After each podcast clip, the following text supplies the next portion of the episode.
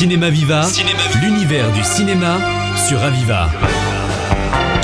Bonjour, bienvenue dans Cinéma Viva, focus spécial Ciné-Club Jean Vigo, cycle héroïque pour l'interrogation. Nous recevons Jean Aubert, le président du Ciné-Club. Bonjour Jean. Bonjour Stéphane. Alors aujourd'hui, nous allons parler d'un film classique et iconique du cinéma, Les Trois Âges de Buster Keaton.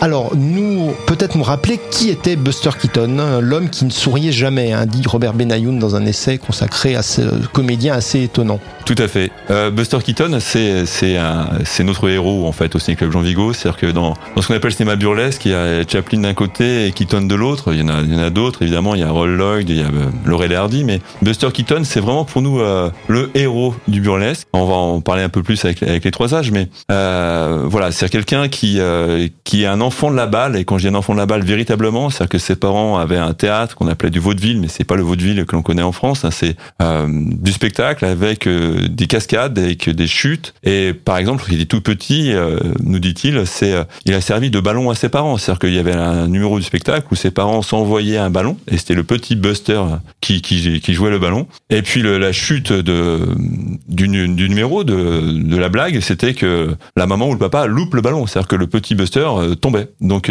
tout petit, en fait, il se servait de son corps très souple pour tomber, pour faire des chutes. Et puis lorsque le cinéma est arrivé, eh bien, il s'est mis dans ce rôle-là d'acteur euh, acrobate très souple euh, pour faire des cascades euh, dans dans ce cinéma burlesque, un cinéma où le corps est vraiment mis en danger. Alors il se mettait beaucoup en danger, je crois, parce que c'est lui qui réalisait la plupart de ces cascades. Il a failli mourir plusieurs fois, apparemment. Alors il a failli mourir plusieurs fois, euh, notamment notamment dans les trois âges. Dans les trois âges, il y a une, une séquence euh, fameuse, euh, une séquence fameuse où il se jette d'un immeuble à l'autre euh, pour passer d'un toit à un autre toit, et il loupe, il loupe effectivement euh, l'autre toit, et donc il chute entre les deux immeubles. il est réceptionné par par des bannes, par des des stores, et puis puis en fait cette séquence ça a, fait, été utilisé dans le film, mais c'est effectivement fait très très mal, par exemple, dans les trois âges, oui. Alors, il est un peu moins connu que Charlie Chaplin, mais je crois qu'ils se sont rencontrés. Quels ont été leurs rapports, leurs influences respectives dans l'histoire du cinéma Alors, moins connu aujourd'hui, mais euh, c'est pas le cas en fait à, l'époque. C'est-à-dire que les, les, films qui ont le plus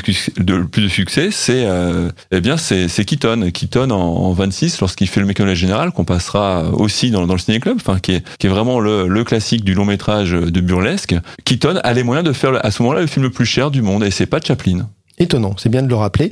Alors, pour donner envie aux gens de redécouvrir ce classique qu'on trouve en DVD facilement, euh, quel est le pitch des Trois Âges? Qu'est-ce que ça nous raconte cette alors, histoire? Alors les Trois Âges, c'est intéressant parce qu'en fait c'est euh, une parodie d'un film de Griffiths. Euh, Griffiths qui a fait Intolérance. Dans Intolérance, Griffiths euh, présente quatre quatre époques différentes pour nous montrer la cruauté des hommes au cours de quatre époques différentes. Alors il y a effectivement les, les temps les temps contemporains avec les répressions de, de grève. Il y a le, le massacre de Saint-Barthélemy. Il y a la Passion du Christ. Il y a Babylone. Et donc Griffiths se fait un long film très pesant, très fort, très intéressant. Et Keaton, lui, euh, il va jouer sur autre chose. Il pense que le, sentiment humain le plus important n'est absolument pas la répression, n'est pas la cruauté, mais est l'amour. Et donc, euh, à partir de là, il va présenter l'amour à trois époques différentes. Donc, notamment euh, l'âge de pierre, euh, ensuite la Rome antique, et puis enfin le monde, le, notre époque contemporaine, enfin contemporaine, c'est-à-dire les années 20 aux États-Unis. Alors c'est un film qui a une bande son particulière. Je sais que Jeff Miles en a fait une version euh, électro il y a quelques temps.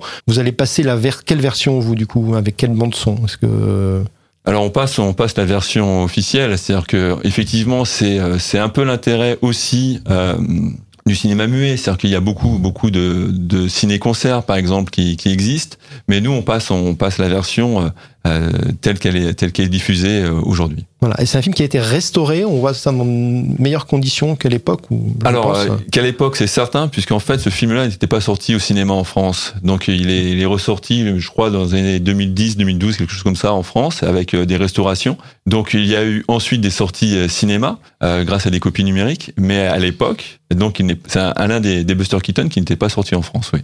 Alors, en quoi ce Buster Keaton rentre dans la thématique héroïque de cette année alors? Alors, on a choisi euh, ce, ce, Buster Keaton parce que euh, on voulait pour faire une soirée de présentation un film court. Et donc c'est un film court. Pour autant, c'est en fait le deuxième long métrage de Keaton. C'est-à-dire Keaton était euh, spécialiste des courts métrages, mais comme Chaplin, euh, Chaplin fait en 1921 euh, Le Kid, qui est son premier long métrage, Keaton fait en 1922 euh, un Malek, euh, ce crétin de Malek, me semble-t-il. Et puis en 23, donc il fait, euh, il fait les trois âges. Alors c'est un premier long métrage, c'est euh, six bobines à l'époque, il me semble. Et six bobines, ça fait effectivement à peu près une heure. Voilà. Alors du coup, pour, ceux qui, qui, veulent en savoir plus, vous avez une petite brochure qui est très bien faite où vous avez Isabelle euh, Debien qui présente le film, hein, du coup, et qui donne envie de le voir. Moi, je me dirais effectivement, euh, est-ce que Buster Keaton a encore des choses à nous dire sur le monde actuel alors Buster Keaton a tout à nous dire sur le monde actuel et puis surtout si les personnes connaissent pas Buster Keaton, il faut découvrir euh, cet acteur. Par rapport à Chaplin, en fait, il a il a quelque chose de particulier. C'est un acteur qui n'est pas bien fort, pas bien grand, pas très costaud. Et justement, dans les trois âges, euh, il joue un amoureux euh, qui cherche à conquérir, conquérir sa belle. Il fait toujours face à quelqu'un qui est plus grand, plus fort et plus beau que lui. Eh bien, euh, Keaton, c'est ce personnage-là qui est pas très bien pas très bien adapté, pardon, à, à ce qui à son environnement. Mais pour autant, dans une situation particulière, il va jouer euh, de sa souplesse, de son astuce, euh, de ses cascades pour remporter toujours. Donc c'est quelqu'un qui, a priori, n'est pas adapté, mais qui, face à un danger, face à une difficulté, justement, s'adapte terriblement. Oui, donc une belle histoire de résilience, thème à la mode, et on le voit même dans son histoire de vie, effectivement, comment la capacité de rebondir. D'autres films de Buster Keaton que vous pourriez recommander aux éditeurs, aux auditeurs? Aux éditeurs, tout Keaton. Il faut voir tout Keaton. Alors effectivement, dans, dans les longs métrages, on a on a Steamboat Beat Junior qui doit s'appeler KD de 12 qui est, qui est extraordinaire. Évidemment, le canal général que, que l'on passe aussi au cours de cette saison. Euh, donc Keaton, Keaton est extraordinaire. Il y a, je pense à Sherlock Junior, je pense effectivement à l'opérateur. Euh, en fait, le problème, enfin le problème, la difficulté en tout cas, c'est que c'est une filmographie immense. C'est-à-dire que les acteurs euh, du cinéma muet ont beaucoup, beaucoup, beaucoup tourné et Keaton en particulier, puisque encore une fois Keaton était l'un des plus grands. Euh, il jouait notamment, faut retrouver, euh, retrouver les films euh, quand il jouait avec son copain euh, Fatih Artbuckle, qui était un personnage très gros, qui a des difficultés, euh, un scandale à Hollywood déjà.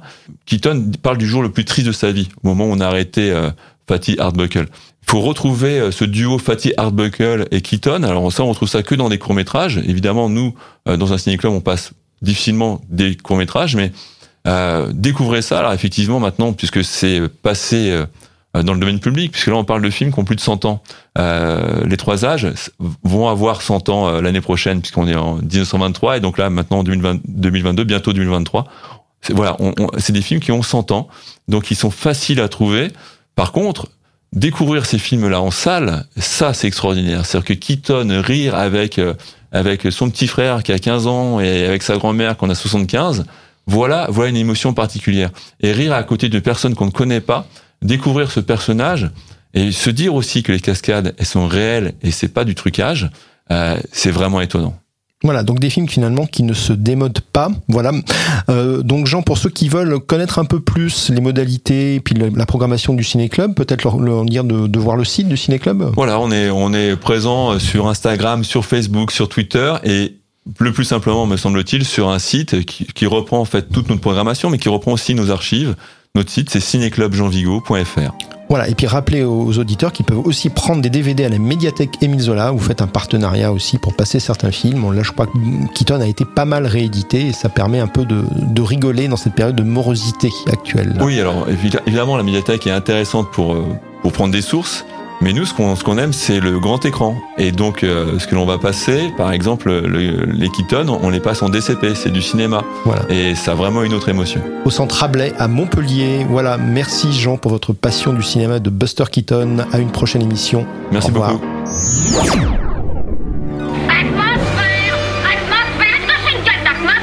Cinéma Viva, Cinéma... l'univers du cinéma sur Aviva.